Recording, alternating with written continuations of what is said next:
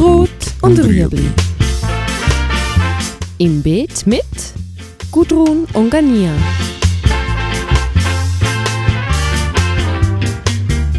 Fragen rund ums urbane Gärtnern auf Balkonien. Heute Gießtechnik.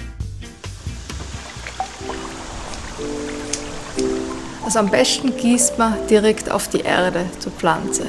Und zwar idealerweise mit einer Brause vorn dran, weil es dann nicht einfach so einen Schwall auf einmal gibt, sondern das Ganze sich ein bisschen verteilt. Das ist so ein wie beim Gewitter. Wenn es sehr stark wittert, wird sehr viel in die Erde reingeschwemmt. Und teilweise kann die Erde das Wasser dann gar nicht so aufnehmen und fließt einfach durch. Warum soll man auf die Erde gießen? Einerseits nehmen die Wurzeln das Wasser viel besser auf als die Blätter. Sie können viel mehr aufnehmen. Wenn man auch über die Blätter gießt, ist es einfach so, wenn Blätter nass sind, können Pilzkrankheiten leichter andocken und das kann man einfach selber vermeiden. Wenn man jetzt gießt, soll man jetzt nicht so diese zwei, drei Sekunden drüber gießen, sondern so gießen, dass die Erde wirklich nass ist. Und zwar nicht nur oben, sondern durch und durch nass ist. Und dann lieber weniger oft gießen, aber richtig, also wirklich alle Wurzeln Wasser bekommen und nicht nur ein oberer Teil.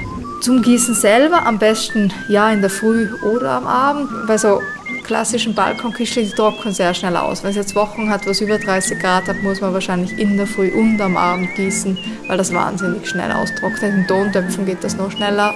Wie viel muss ich jetzt gießen? Also im Topf im Sommer sicher täglich. Klar gibt es Pflanzen, die mit weniger Wasser auskommen, wie südländische Kräuter zum Beispiel.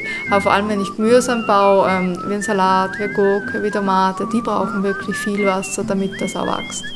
Am besten ähm, stecke ich eben den Finger rein und ich prüfe, ist die Erde auch weiter unten trocken, um zu vermeiden, dass ich es übergieße.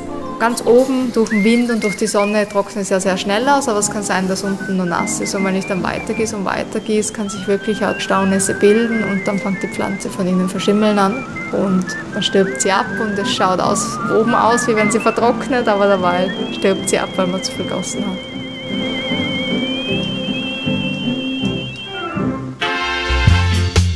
Das war Rot und Rüebli.